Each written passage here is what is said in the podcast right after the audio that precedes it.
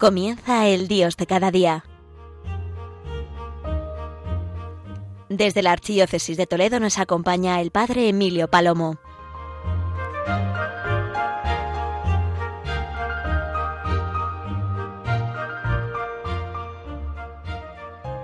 Buenos días, querida gran familia de Radio María.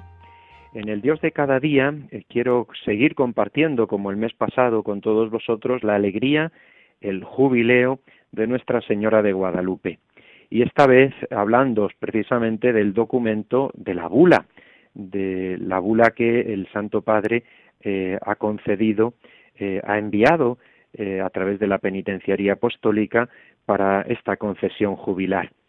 Lo hago pues también unido a tantos que lo están haciendo a través de las redes sociales, unidos al homenaje que estamos haciendo a nuestra Madre la Virgen en su advocación de Guadalupe porque el mismo padre Luis Fernando de Prada, director de Radio María, pues lo hacía hace unos días. Él nos enviaba eh, un vídeo precioso que tal vez algunos hayáis podido ver, pero igual que él, también otros muchos, muchas otras personas se están adhiriendo a, esta, a este homenaje a la Virgen de Guadalupe, entre ellos algunos cardenales, arzobispos, obispos, religiosos, religiosas, sacerdotes, eh, familias, también eh, seglares, jóvenes. Bueno, pues entre esas personas, pues me permitís que destaque al padre Luis Fernando, tan querido por todos nosotros, pero también, por ejemplo, al cardenal Sara, prefecto del culto divino y los sacramentos, o el cardenal Óscar Andrés Maradiaga, que desde Honduras también nos mandaba un vídeo, o también eh, el cardenal Lacunza, eh, cardenal de Panamá, también el cardenal Rosa Chávez del Salvador o eh, también el cardenal Damasceno desde Aparecida en Brasil. Preciosos son cada uno de estos testimonios de cardenales, como por ejemplo el cardenal Leopoldo Brenes, el arzobispo de Managua en Nicaragua, o el cardenal amigo emérito de Sevilla. Nombra a los cardenales, pero podría nombraros a montones de arzobispos y obispos eh, que se están uniendo a este homenaje y también, como os digo, sacerdotes, religiosos, religiosas, seglares, familias, jóvenes. Sí, unidos todos en rendir homenaje a María en este año jubilar de Guadalupe. ¿Por qué es tan importante? ¿Por qué es tan importante? Bueno, pues porque el jubileo es un tiempo extraordinario de gracia, de renovación espiritual. Esta renovación que podemos hacer solo y tan solo fijaros qué bonito, escuchando este programa ya la Virgen nos dice, aquí estoy, que soy tu madre. Sí, es verdad, la radio de la Virgen esto nos concede, estar en tantos lugares y experimentar tantos, tantos regalos.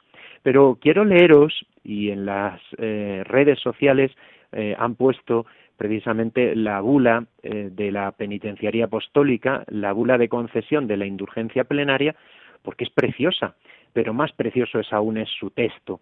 Eh, este texto que firma el cardenal Piacenza y que mm, él como penitenciario mayor eh, firma en nombre de su santidad el Papa Francisco. Digo, eh, fijaos, esta frase final de la bula, los ancianos, enfermos y todos los que por causa grave no pueden salir de su casa podrán igualmente obtener la indulgencia plenaria con la detestación de cualquier pecado y con la intención de cumplir tan pronto como les sea posible las tres condiciones habituales si se unen espiritualmente a las celebraciones jubilares o a las peregrinaciones, ofreciendo a Dios misericordioso por María sus súplicas y dolores y las incomodidades de su propia vida. Bueno, este, esta frase que, que os leo, este texto, es importantísimo, porque quiere decir que muchos de vosotros, eh, los que sois ancianos, enfermos o estáis impedidos, no podéis salir de vuestra casa, podéis ya participar de esta gracia jubilar cumpliendo las condiciones. Por supuesto que otros muchos, eh, los que están de vacaciones o están trabajando, los que están estudiando, eh, cualquier persona que está haciendo sus labores en casa o en su trabajo, también podemos unirnos. Claro, no podemos tener esta indulgencia plenaria, necesitamos ir al lugar, unirnos eh, física y espiritualmente. Pero los ancianos enfermos, impedidos graves, sí podéis hacerlo ya, debéis de hacerlo ya, desead recibirlo ya. porque la penitenciaría apostólica eh, tiene esta facultad y la tiene concedida por Jesucristo, lo que atéis en la tierra quedará atado en el cielo, lo que desatéis quedará desatado. Y el Papa, conocedor de esto, como sucesor de Pedro, así se lo concede a la Iglesia, lo concede a los peregrinos, lo concede a, todos los que espiritualmente nos unimos a este misterio y a este jubileo. Fijaos, eh, jubileo, como os digo, es tiempo extraordinario de gracia, pero requiere la indulgencia. Y la indulgencia lleva consigo, lo enseña el catecismo, recordémoslo, el catecismo nos enseña las condiciones, las condiciones eh, de cómo alcanzarlo y por qué es tan importante la indulgencia. Ahora os lo explico. Fijaos, eh, Guadalupe tiene bulas desde el año 1334 es decir, que desde entonces los papas, entonces el Papa Benedicto XII, su sucesor Clemente VII y así sucesivamente, siglo tras siglo, ocasión tras ocasión, los papas han ido concediendo gracias especiales, eh, sí, eh, gracias especiales de indulgencia al lugar de Guadalupe. Y siempre con la misma intención. Así repite una y otra vez los textos siempre para ayudar a los peregrinos, para ayudar, ayudar a los penitentes. Eh, las indulgencias eh, en los textos se repite la facultad para administrar los sacramentos a todos los visitantes del santuario, la concesión de indulgencia eh, con motivo de este año o aquel, o con motivo de unas fiestas, con motivo de unas celebraciones. son preciosos estos textos escritos en latín, pero que, como digo, su contenido una y otra vez repite esta, eh, esta verdad de nuestra fe, esta verdad que el catecismo nos recuerda. Dice así el catecismo, en el número 1471, para que lo podáis buscar.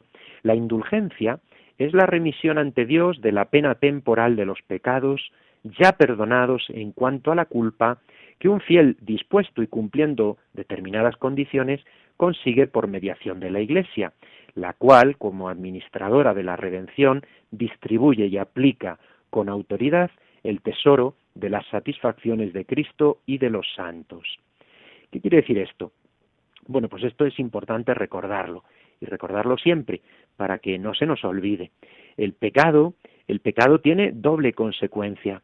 El pecado mm, tiene como consecuencia la pena eterna y también la pena temporal. ¿Y esto qué significa? Bueno, pues la pena eterna consiste en la ruptura de nuestra comunión con Dios, es decir, que nos aleja de la posibilidad de llegar a la salvación.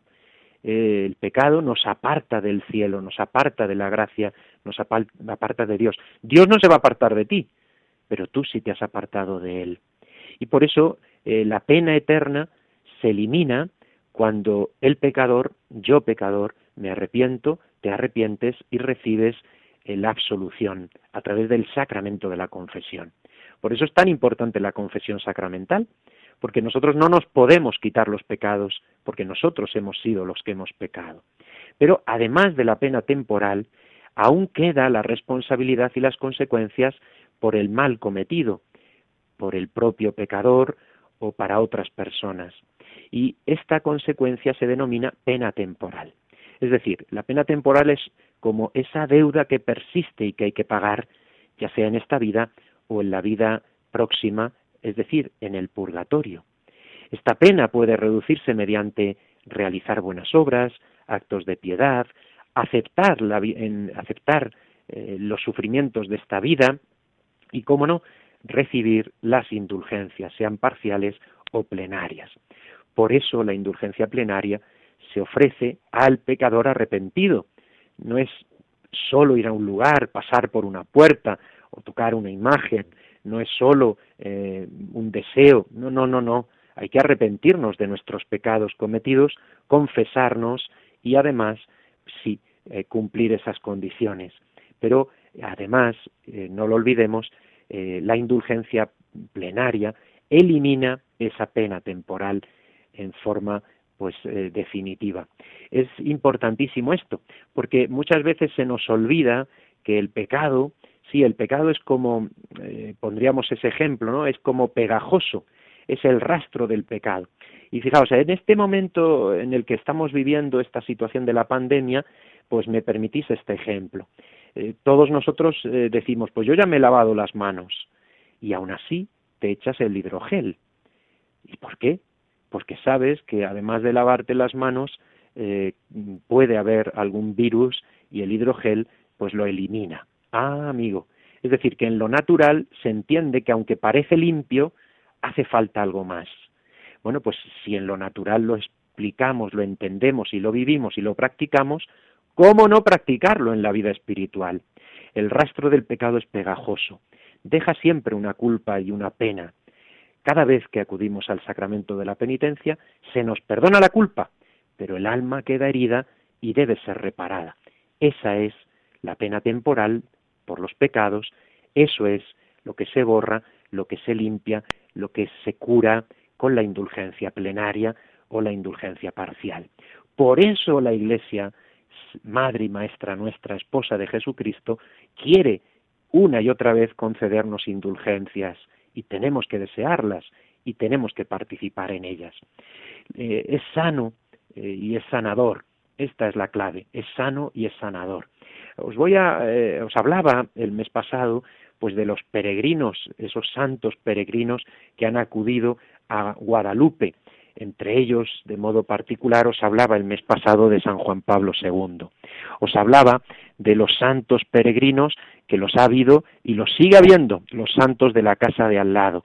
Y es verdad, queridos oyentes de Radio María, que qué bonito, qué hermoso es precisamente peregrinar también nosotros a un lugar como este o a otros semejantes, porque es verdad que santos como Santa Teresa, San Vicente Ferrer, San Pedro de Alcántara o San Francisco de Borja, Santa Beatriz de Silva, que acabamos de celebrar, o San Antonio María Claret, San Juan de Rivera o, eh, San Juan de Dios, también San José María Escribá. Eh, es verdad y tantos otros y tantos y tantos otros y otras han peregrinado a este lugar porque sabían que estaban en la casa de la madre, sabían que allí Dios a través de la madre les iba a curar, a todos nos cura de los avatares de nuestra vida, pero también de nuestros pecados. Y lo hace pues no solo por ir, sino por ir con una actitud por recibir esta gracia jubilar a través de la Iglesia y con las condiciones que os estoy recordando. Es sanador, es tan sanador acudir a un lugar como este y por eso os recuerdo y os digo tantos eh, que a lo largo de los siglos papas han concedido bulas, indulgencias y bueno, pues fue San Juan Pablo II precisamente en el año 2005 quien concedió eh, en, el rescripto de la Penitenciaría Apostólica, eh, firmado el 25 de enero del 2005, la concesión de año jubilar en todas las ocasiones en las que Santa María de Guadalupe cayese su día, el 6 de septiembre, en domingo, como este año ocurre. Pero también el Papa Benedicto XVI concedió en sus momentos diferentes también indulgencias plenarias y los papas anteriores santos, como San Juan XXIII, por ejemplo, o el Papa Pío XII, eh, aquel, aquella fecha especialmente significativa en la que otorgó el título de basílica el templo de Santa María de Guadalupe, o también, eh, pues con motivo, como digo, de años y efemérides de gracias especiales. Este año, este año es especial por la pandemia, este año es especial, sí lo es, sin duda. Por eso recuerdo, y es bueno hacerlo, que el Papa, eh, justamente en medio de la pandemia, también mm, concedió, eh, hizo decreto eh, a través de la penitenciaría apostólica para indulgencias especiales a los fieles con motivo de la pandemia. Y recordaba ese escrito aquellas palabras preciosas de San Juan Pablo II, que él decía cuánto vale el sufrimiento humano. Y vale en el orden sobrenatural y vale en el orden natural, explicaba él en la carta apostólica Salvifici Doloris. Vale en el orden sobrenatural porque se arraiga en el misterio divino de la redención del mundo, pero es también vale en el sentido humano porque en el dolor el hombre se encuentra a sí mismo, su propia humanidad, su propia dignidad su propia misión. A veces esto el mundo no lo entiende, no lo acepta y lo rechaza. La Iglesia lo acepta, lo valora y lo pone en el lugar adecuado junto a Dios. Por eso, si tú estás enfermo, si eres mayor, si estás impedido y no puedes salir de tu casa, puedes alcanzar ya la gracia jubilar de Guadalupe si eh, escuchas, vives, si rechazas el pecado, si cumples en las condiciones habituales. Desde tu casa ya la estás ganando, ya la estás alcanzando. Bien, pues os dejo un momento, después de haber recordado estas bulas, haber recordado esta importancia de la gracia de la indulgencia plenaria, estamos en el Dios de cada día, y os dejo un momento con esta música en, en homenaje a la Virgen y continuamos en el Dios de cada día en Radio María.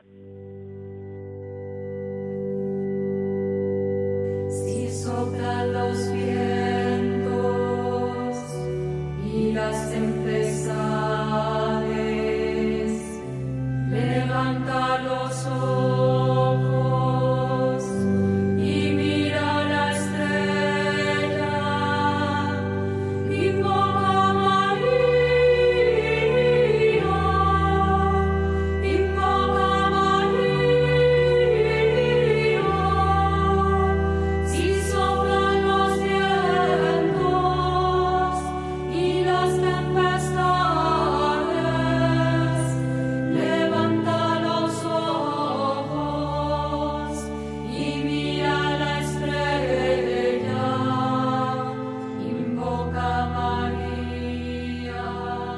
gracia jubilar, la indulgencia eh, con motivo del jubileo guadalupense. ¿Y para qué sirve? Tenemos que preguntarnos las indulgencias. Pues sirven, vaya si sirven, para curarnos, para restaurar aquellas relaciones y realidades que han quedado dañadas por nuestros pecados. Aunque Dios los haya perdonado, es necesario vernos libres completamente de la pena de nuestros pecados. Se acorta y hace desaparecer eh, la Virgen con su intercesión y los méritos infinitos de Cristo esas, esos daños que nos hemos causado a nosotros mismos y a los demás. Y bueno, pues recordar que tenemos que tener esa disposición interior, ese desapego del pecado, ese recibir la Eucaristía después de haber confesado y la oración por el Santo Padre, la oración siempre por la Iglesia, por el Papa.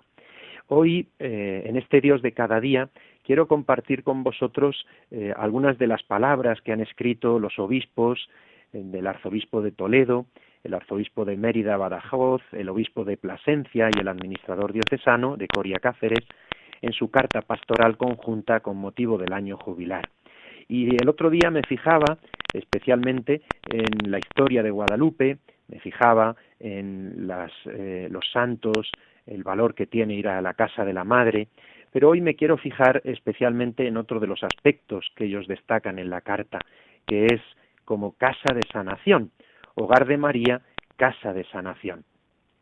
¿Y por qué es importante este aspecto? Precisamente la indulgencia lo subraya. Eh, eh, de hecho, los obispos hablan de la Virgen María como la enfermera celestial. Qué bonito título, la enfermera celestial. Y ellos escriben cuál es el mensaje, el mensaje de Jesús a través de María. Pues María nos invita a las fiestas de las bodas. Ella está donde la fiesta brota del corazón por la alegría de que el amor de Dios es el protagonista de lo que está ocurriendo entre los invitados y los comensales. Fijaos, ayer escuchábamos en el Evangelio, en el día de San Bernardo, eso de el rey que invita a las bodas de su hijo. Bueno, pues la carta de alguna manera nos recuerda esto. Eh, estamos todos invitados a las bodas del Cordero, estamos invitados a este jubileo, pero María prepara nuestro corazón.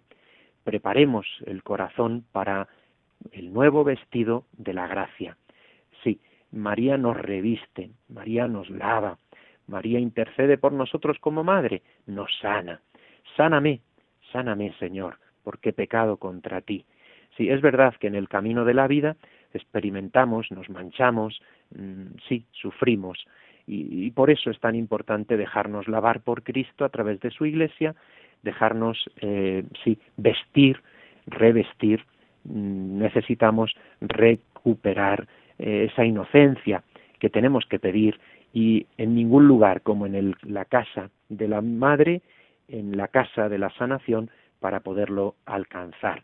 De hecho, los obispos hablan de mm, Guadalupe como una nueva Betania. Qué bonito es esto. Una nueva Betania donde todos podemos acudir para descansar con el Señor y con la Madre.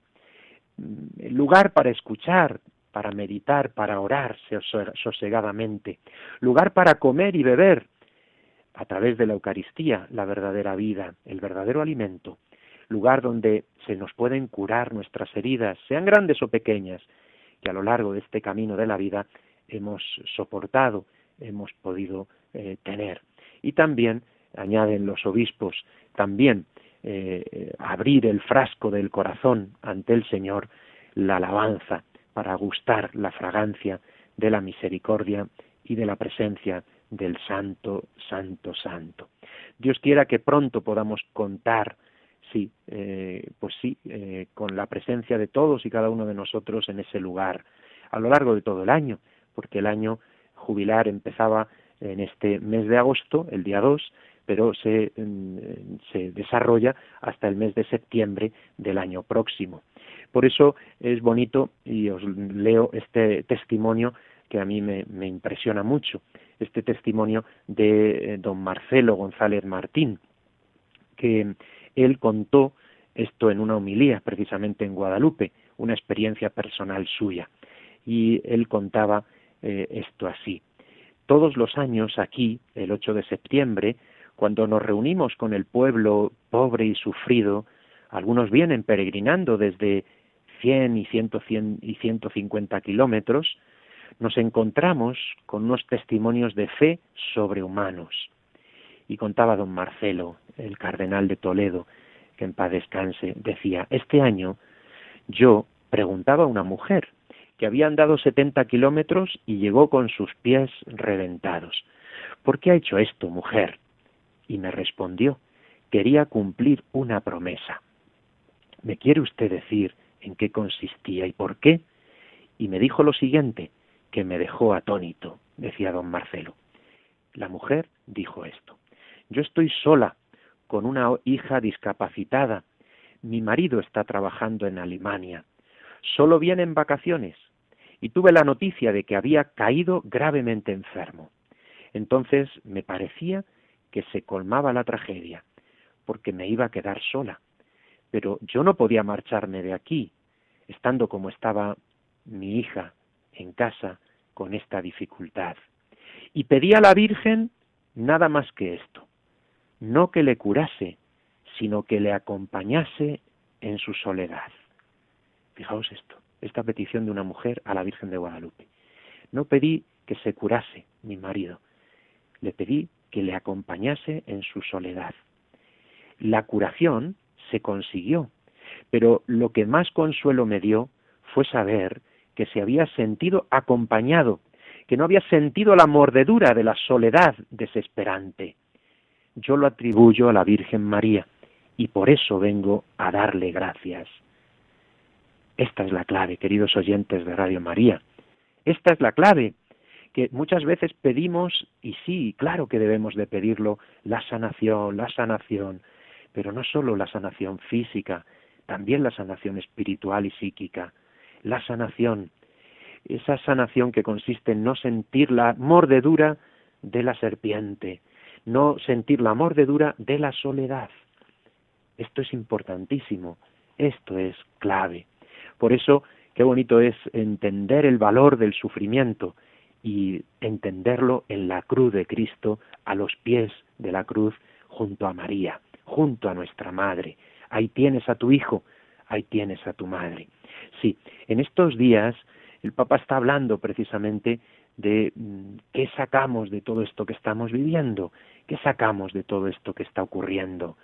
Pues eh, fijaos, el Papa lo está diciendo este miércoles de nuevo, dedicaba la catequesis eh, precisamente a este tema, a mm, la audiencia del miércoles 19 de agosto, eh, precisamente criterios de autenticidad cristiana ante la situación actual de la pandemia. Y lo decía el Papa, esta situación está dejando al descubierto la difícil situación de los pobres, la gran desigualdad que reina en el mundo. Es verdad, es verdad. Pero ante toda esta realidad, ¿cómo actuamos? ¿Cómo respondemos? ¿Qué decimos? Bueno, pues yo os cuento una historia preciosa con la que quiero terminar. Es la historia de un niño, un cuento. Sí, porque los cuentos dicen tanto y yo quiero contároslo a vosotros porque a mí me ha hecho pues mucho bien, claro que sí. Es el cuento de un niño de apenas cinco años, un niño que eh, vive la experiencia pues igual del dolor, del sufrimiento de su madre. Y bueno, pues la historia cuenta esto. Un día un niño de cinco años entró en una farmacia corriendo y dijo al farmacéutico, Señor, aquí está todo mi dinero, por favor, deme un milagro. El farmacéutico se sorprendió. El médico dijo, el niño, el médico dijo que mi madre necesita un milagro para sanar. Pues aquí tengo todo mi dinero, todos mis ahorros. Eh, eh, aquí lo tiene, deme esa medicina. Y el farmacéutico, muy conmovido, le dijo una gran verdad, la verdad. El niño escuchó con atención. La medicina, el milagro, para curar a mamá, tienes que pedírselo a Jesús. El niño corrió hacia la iglesia, llegó frente al crucifijo, cerca del altar, donde está la cruz, y mirando a Jesús, le dijo, tú sabes cuánto amo a mi mamá. Aquí está todo el dinero que ahorré para mi bicicleta. Te lo doy y te prometo ayudarte a bajar de tu cruz. Pero por favor, ahora ayúdame tú. Qué inocencia, qué belleza este cuento. Desafortunadamente Jesús no le respondió. El niño le gritó, si me ayudas, yo te ayudaré a ti. Y si no me ayudas, iré y se lo diré a tu madre. Qué bonito. Si tú no me ayudas, iré y se lo diré a tu madre. Si tú amas a tu madre como yo amo la mía, ayúdame, dame la medicina. Te prometo volver lo antes posible a ayudarte. Un sacerdote escuchó este diálogo del niño con Jesús y entonces, conmovido, el sacerdote le acompañó a casa. En casa, aquel niño encontró que la mamá no estaba en, en la cama. La llamó gritando y la madre salió. Y entonces dijo, el doctor vino a visitarme, me curó, me saludó y te manda decir que él también ama mucho a su madre. Pues eso, eso es la enseñanza del año jubilar. María de Guadalupe, casa, sí, sí, casa de sanación, hogar de la Madre. Pues nada más, queridos oyentes, me quedo con esta enseñanza, con esta gran verdad. Todos necesitamos, todos necesitamos sanar, todos necesitamos el corazón de la Madre, todos necesitamos el júbilo. Así que esta era la invitación en el Dios de cada día en Radio María, que participéis todos a través de la radio y ojalá muchos físicamente peregrinando hasta Guadalupe.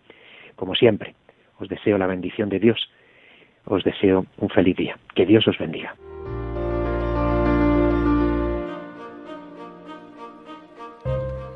Han escuchado en Radio María El Dios de cada día, hoy dirigido por el Padre Emilio Palomo desde la Archidiócesis de Toledo.